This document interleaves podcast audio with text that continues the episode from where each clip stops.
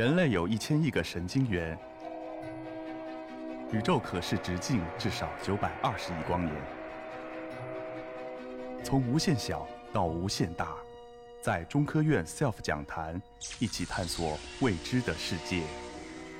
本节目由中科院 SELF 讲坛出品，喜马拉雅独家播出。各位观众，上午好，我是王一田。非常高兴今天有机会在歌之论道同大伙儿相会。那我今天呢，给大家交流的题目呢是记忆，它呢是我们呃一生中的一个最必要的一个本能。那么说起记忆来，我想呢，大伙儿呢都比较熟悉，而且呢呃是非常感兴趣的话题。那为什么呢？是因为呢，咱们的大脑呢，呃。基本上控制了咱们的一切，咱们的记忆呢，呃，帮助咱们呢学习和成长，呃，整个的过程呢都需要这咱们的记忆呢伴随我们。在我们一生中呢，我们有许多的呃瞬间或者时刻，那这些瞬间时刻呢，我们想着呢，在咱们大脑内呢保存的越长越好。比如说像这个场景，像结婚的时候，还有呢小宝宝降临的时候，这样的记忆呢，你想着呢，你希望。要在你的大脑内呢保存的越长越好。还有下一个场景，看这个场景呢，我想在座的好多的同学呢，还有这个咱们的这个青年科学家们都会有这个亲身的体会。当你临近高考的时候，你就希望呢，你的大脑的记忆呢，记忆的能力呢，能一夜之间有个突飞的呃增长。希望呢。能够让你一夜之间把你所有的这些知识呢，全部印在你的脑海里，这样呢，你就可以呢，呃，有一个很好的呃呃高考成绩。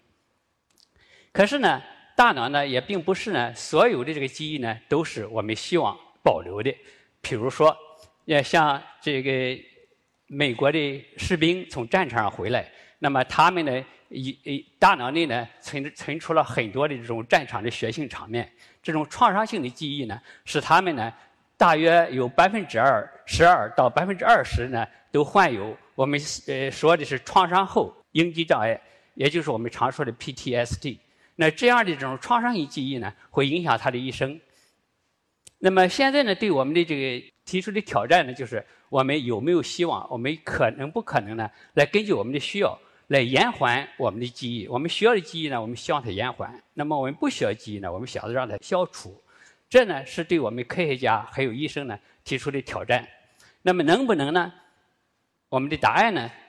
我不知道你们的答案是什么，但是我想我的答案呢是比较明确的，就是说还是可能的。有可能呢，咱们现在还没有达到，但是呢，在不远的将来呢就会达到。为什么呢？因为我们现在呢一直在。进行着对脑科学呢进行着深入的探讨和研究，我们呢逐渐的呢了解了大脑的奥秘，然后呢我们能解开了大脑的密码，这样呢就使我们有可能呢来产生比较精准的呃干预手段呢来编辑记忆的长度。所以说呢，要想达到我们的目的呢，我们呢必须首先从研究大脑的学习和记忆来开始。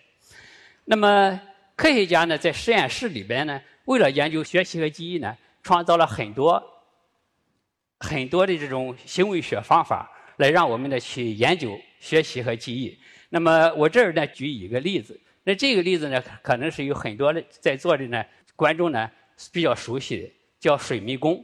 那么这是这个一个英国的科学家，这个 Richard Morris，他呢为了研究呢大鼠小脑空间定义呢，而特别设设计的这么一个呃研究设置。那么它呢是一个水桶，有个水桶呢里边呢充满着水，那么几厘米的水面下面呢藏着一个让老鼠呢能够逃逸的平台。那么这个老鼠呢如果站在这个平台上呢，它就可以窜出水面，就不需要游泳。所以说呢是一个逃逸平台。但这个平台呢就在某一个方位，那么老鼠呢在这个大桶里边呢它是看不到的。那么它呢需要呢靠这个在空间的定位，看周围的这几个空间呢有一些标志呢来定位呢在哪个区域的哪个象限有这个平台。我这个地方呢，就是用这一个绿色的这个点呢，标志呢这个平台的所在的位置。那么下面呢，就和我一起观看呢，这是我们实验室的这个黄德斌教授呢，呃，原来的我们的博士后，目前呢是马吉尔大学的这个终身教授了。那么他呢，在我们实验室做实验呢，做的这个实验，你可以看呢。在喂学以前，你把老鼠放在这个桶里边呢，这个老鼠呢看不到这个平台，所以说呢，它不知道平台在什么地方。它呢就在整个平台里边呢，呃，进行这个寻找游泳。那么但是呢，它不喜欢游泳，它要尽快的想找到个地方能够跑出去。那么它呢找不到。你可以看呢，就这个速度呢是五倍的加速。所以说呢，它要比咱们这个正常的看老鼠游泳速度快，我是为了缩短时间。那么六十秒以内它找不着，那么我们这个科学家呢，黄德斌呢就把它呢放到了这个平台上。这个放到平台上以后，这个小鼠呢就感到啊，这一会儿我是可以，实际上我有地方可以逃跑，我可以站在这个平台上呢，就可以不去游泳了。那么它怎么来记住这个平台呢？它要四下的观看，就看着空间里有几个大的标志，就像咱们呢，呃，到一个新的城市。我要想记录呢，我要找几个大的标志，哪个大楼在哪个地方拐弯所以说呢，他要用靠这些呢来给他定定位、定他的方向。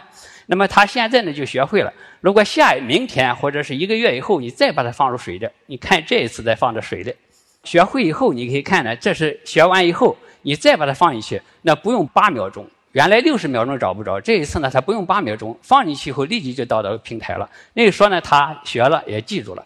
这个实验说明呢，老鼠呢和人一样，有很强的学习和记忆的功能。那么它呢就给我们研究大脑记忆的一种一种方式。我们呢就在实验室呢可以研究大脑。那么知道了这个它能够学会，那么下一个问题呢，科学家要问的问题呢就是咱们的大脑什么地方来控制这个学习，来控制特别这一个我们说的空间的学习。那么这个问题呢是由这个这一位呢著名的这个患者，我们叫他 H.M 患者。那么他呢，在小的时候呢，呃，发生了一次事故，他从自行车上摔下来，摔下来以后呢，大脑受了损伤，而产生了损伤性的癫痫。那么癫痫一开始可以用药物治疗，但很快呢，这个药物呢不起作用了。医生为了控制他癫痫怎么办呢？医生呢就需要用手术的方法，把它产生癫痫的脑的区域呢给它切除。那么这个切除的部位呢，包括了我现在用这个。粉红色标记的一段脑组织，这个脑组织呢，你看它外形上呢，很像咱们的海马，那么所以说呢，起名叫海马体。那拿掉了这一块组织以后呢，这个病号呢，癫痫控制住了。可是医生呢，发现他醒过来以后呢，他再也形不成新的记忆了，几不管就是几分钟内做的事情，他就想不着了。所以说呢，提示呢，这个海马体呢，可以与大脑的记忆呢，有着直接的关系。那么。这发文章发表以后呢，各地的科学家就开始想着证明是不是这是单一的一个病号这个现象呢，还是说真的这个海马就是一个记忆的组组织？那么 Richard Morris 呢，就用刚才我说的这个水迷宫，那么用这个水迷宫呢，它也可以把双侧的这个大鼠的这个海马给它拿掉。拿掉以后呢，在水迷宫里的老鼠呢，再也找不到这个平台了。尽管它前边学会了，但是呢，拿掉以后它再也找不着了。说明呢，就是说这个海马呢，确确实实呢是参与了，是一个参与呃空间定位记忆的一个重要的部位。那么找到这第二重要的部位呢，科学家就是总是有一个打破砂锅问到底的这种特点。就是我不仅仅是要需要找到它的区域，我还要找到它的机理。那么，怎么样找到它机理？咱们再回到大脑内呢，来从呃分子角度分，从它的这个网络和它的突触的这个结构上来看，这在大脑内是怎么样形成记忆的？那么这个视频呢是讲的这个大脑。刚才这个主持人讲了，大脑呢是一个最复杂，在器官在咱们这个宇宙内呢是一个最复杂的器官。那么它呢只有呃一点五千克。重量，但是呢，包含了八百六十亿的元。那么在这八百六十亿个神经元里边呢，它还要在大脑内呢相互呢形成神经网络，就是相互连接形成神经网络。通过呢有多少个呢一百万亿的呢小的结构把它们连在一块儿。那么这个结构呢形成网络以后，在这个网络内呢，这个小的连接结构呢，你可以看呢，就是我们称作突出。那么突触呢由三部分构成，第一部分是突触前膜，它从突触第一级神经元的突触末梢来。那么第二部分呢是突触后膜，是第二级神经元的突触后膜。那么这两个之间呢有一个间隙，这样的这个突触呢，有这个突触连接呢，你可以看出来了，这两个神经元之间在网络内的神经元之间呢，不像咱们的这个导线，那么它没有直接的物理连接。所以说呢，从第一个神经元产生的兴奋呢，要想到达第二级神经元，它怎么办呢？它必须要通过一个复杂的，我们称作从电到化学，再从化学回到电的一个复杂的过程。请大家聚焦呢这一个视频，你看这个视频上呢，刚才讲的这个突触传递的过程。那么首先呢，电冲动从第一个神经元来以后呢，到了它的突触末梢呢，它要触发呢。突触末梢释放化学介质，你看突触前膜里边呢有好多的呃化学介质。那么电冲动到达了突触末梢，这个囊泡呢要和突触前膜这个突触末末梢呢融合，融合了以后释放了化学介质。那么这化学介质可以自由扩散的突触后膜，在突触后膜上呢，它结合了突触后膜的受体。那么受体呢都是通道，接着结合了受体以后，它打开通道，让突触后膜呢产生电信号。这样呢，这个。是第一级神经元所产生的电信号呢，就通过了释放介质变成化学信号，再从化学信号呢激动了突触后膜的受体，让突触后膜的通道开放，让电流产生。那么在突触后膜呢，呃，第二级神经元又产生了电冲动了，这样呢就经过了一个过程就传递了。那么你可以看呢，它呢不能直接的传递，所以说呢它的传递呢经过了这么多的复杂的阶段，process 这个阶段。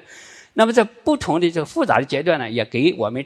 一个很好的一个靶点，这样呢，我们可以随时的能够调节这个突触间的联联系的强与弱。那么我可以呢，通过调节突触前膜的介质释放，可以让它变强或者变弱。我也可以通过调制呢突触后膜受体的功能，让它变强变弱。那么这样就说，咱们的神经呢，经过突触传递这个过程，给了大脑一个很高的可塑性。加拿大的一个生理呃和心理学家呃 Donna Hebb。也就是赫布，那他呢是在一九四九年第一次讲这种突触传递的可塑性呢，用这种上下调节能力的这种可塑性的这种变化呢，来解释咱们大脑形成记忆的机理。那么他提出这个理论以后呢，科学家就开始要寻找他这个理论是要证明他的理论是正确还是错误的。要想证明呢，首先呢要到这个到大脑内。要参与学习记忆的区域呢，来找有没有这种可塑性变化，能够和学习和记忆相关的可塑性变化。经过多年努力呢，科学家确实发现了在大脑内呢有好多的这个可塑性变化，其中两个最常见在海马区最常呃发现的这个可塑性变化呢，一个呢是变强，一个呢是变弱。这个地方呢，我要用这个颜色呢来代表信号传递在突触间传递的变强还是变弱，用暖色变强。呃，用这个冷色呢变弱。那么第一个发现的呢，就是这种长时程异化，就是当发生记忆的时候，或者是强刺激的时候，那么咱们这个突触传递的连接呢就要变强了，就是变看这红色变重了。同时呢，又同在同一个脑区呢还发现呢，假如我要是用低频的刺激，就是弱的刺激，那么它的传递的速率呢是变弱的，我们叫它长时程抑制。那么它呢，有可能呢与记忆的消退有关。所以说呢，这两种呢，一个长时程呃增强和记忆的保持可能有相关。那么长时程的抑制呢，可能与记忆的消退有关。那么发现了这么两种的突呃突出可塑性的类型。那么有了这种可塑性类型，认为它和学习和记忆有关了。那么进一步的就要研究它怎么形成的。那么为什么在学习学习呃记忆的过程中呢，它能够变强？为什么在记忆消退的时候它要变弱？知道了这种分子机制呢，我们就有可能呢产生一些干预呢，来延缓记忆或者是消除记忆。所以说，这就是下一个的问题，就是为什么怎么样产生的？那么产生的可能性呢有很多。呃，经过多少年的研究以后呢，科学家呢发现呢，刚才我说了，这个突触呢有着好几个呃步骤呢，可以让我们来调节，可以是调节突触前末梢的介质释放，也可以调节突触后的受体的功能。后来呢发现呢，这几种呢尽管有这种现象，但是呢它都不能解释很好的解释为什么学习的时候这个突触呢变强了，而这个。记忆的时候，突出呢变这个连接呢变弱了。一九九七年的时候，那么我们实验室呢做出了一个重大的发现。那这个发现呢，我们发表在这个《自然》杂志上。除了这种调节突触前末梢的释放或者突触后受体的功能以外呢，最有效的调制方式呢，实际上是突触后膜受体。因为我们知道呢，突出后膜呢，它有这个受体呢，都是刚才我讲到的是离子通道。那么这个受体呢，正常情况下还是在细胞内和这个突出膜呢是相互动态的变化的，它可以出来，可以进去。那么当发生了这种强的刺激的时候呢，很多的受体呢就很快的到达了突出后膜了。那么突出后膜受体多了，那么自然而然呢，它的传递速度就快了。这相当于就像咱们的高速公路，假如说你有三条车道，那么你在这个上下班期间高峰期，那么它就受到限制。假如说你有五条车道，那么就要比三条车道快得多。所以说呢，突出后膜上受体呢是一个调制突出后膜的受体，你就能够调制突触之间的连接。那么这个发现的提示呢，就是突出后膜的受体的数目来决定突触传递的效率、传递的强度。那么发现这个问题以后呢，我们就很快呢将它呢应用到了咱们的这个学习和记忆的这个突触长期增强和突触呢长期一致。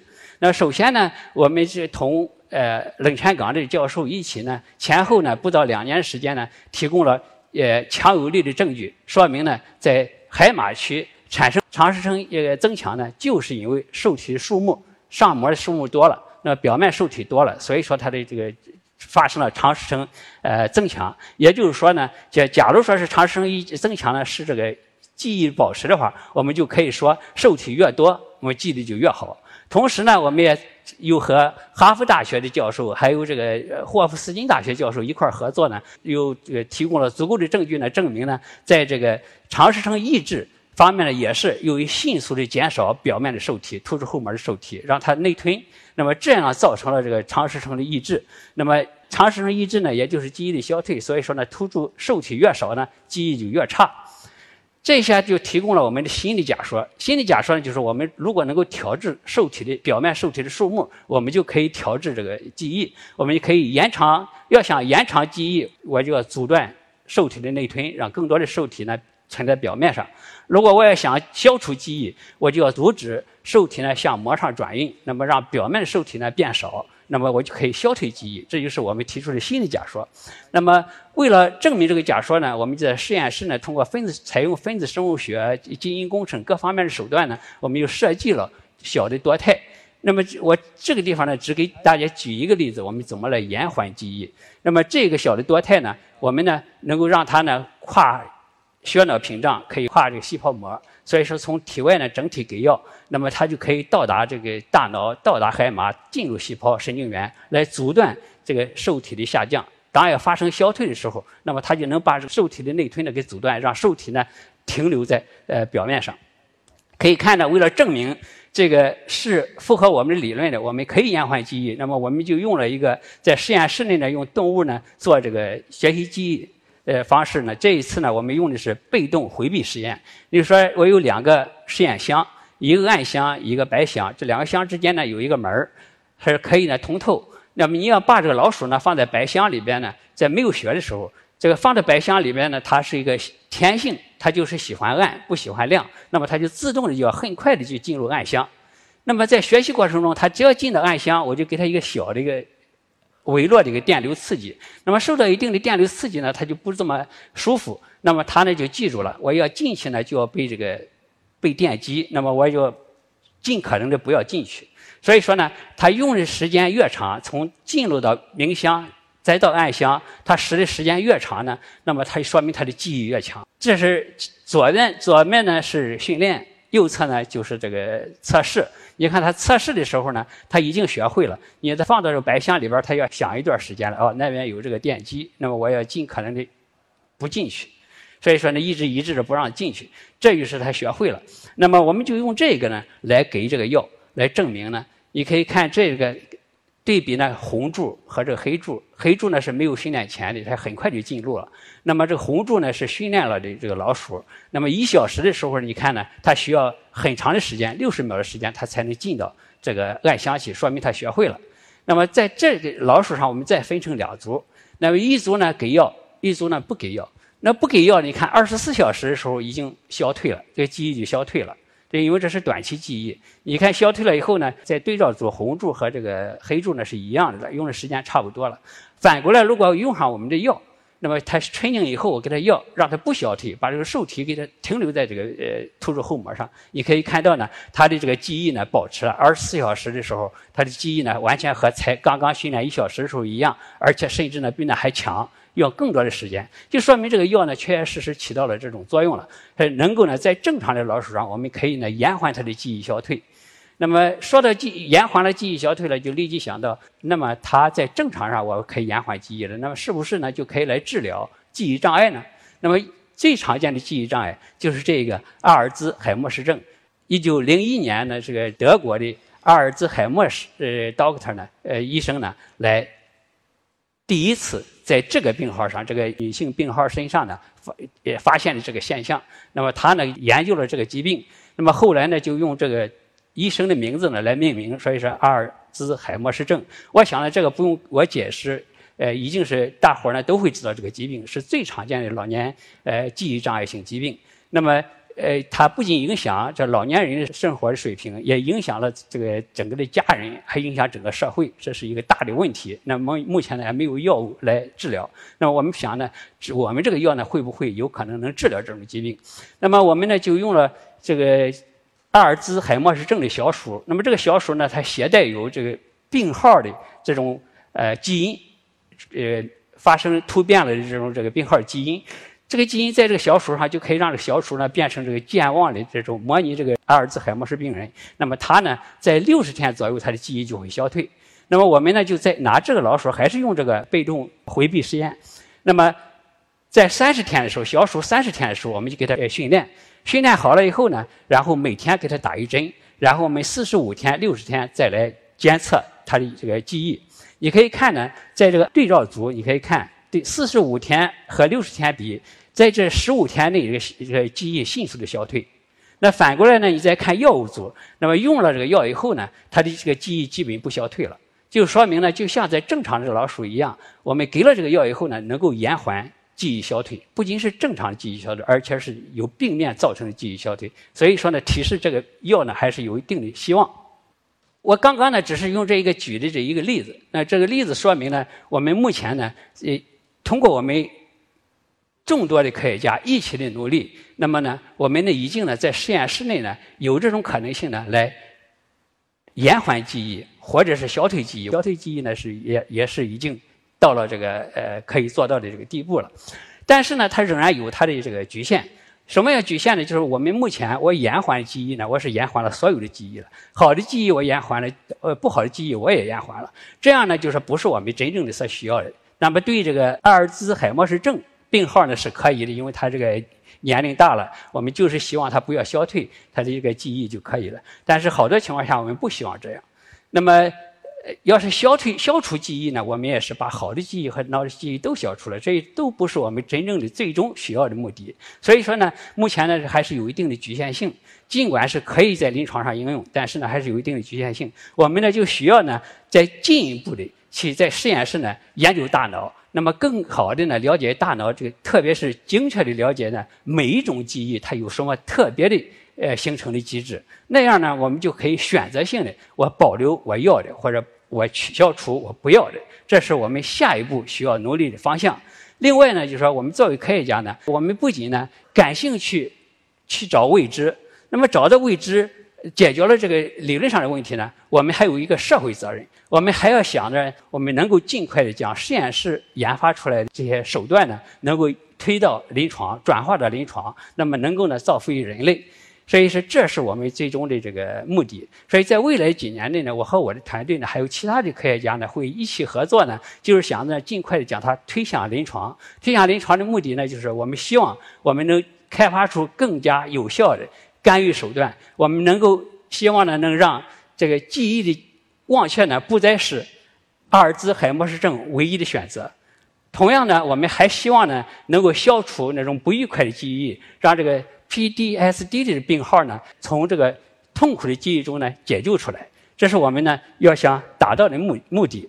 那最后呢，我想呢，这个今天有好多呢是咱们年轻的呃学者和未来的科学家，我想呢，这个从他们呢讲几句呢，就是说对于大脑、对于记忆呢，我们还有很多呃不知的呃暗箱、黑洞。还有很多的奥秘呢，等待我们去探索。那么这样，同时呢，探在探索的过程中呢，也给我们带来很多的欢乐。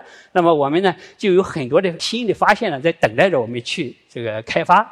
那么要想怎么怎么去解决呢？我们就必须呢。深入的静下心来，认认真真的做科学研究。那么研究到一定的程度，让我们产生比较精确的干预手段的时候，那时候呢，我们可以呢，根据不同的记忆的编码来设计我们不同的精准的干预方法。所以是有可能呢，就很快呢，我们能等到那一天呢，我们有这非常精准的记忆干预手段。那么这样呢，在在这种手段变得成熟的时候呢，我们有可能呢，那时候就我们用这样的这个精准的这种干预手段呢，来来干预着我的记忆，能使让我们看到呢，呃，你可以想象呢，我们能够看到，在未来那一天呢，等到我们有这种手段的时候呢，以前在小说、科幻小说或者电影上所说的那些基因调制的这种片段，都可能成为现实。所以说呢，希望。在座的有感兴趣、对科学有感兴趣，特别是脑科学对记忆编码的解码感兴趣的话呢，能够加入到我们的这个团队的来，加入不是我们个人的团队，而加入到脑科学研究的这个大的团队的来，让我们共同的呢，朝着我们的这个宏图目标呢，共同奋斗。谢谢大家。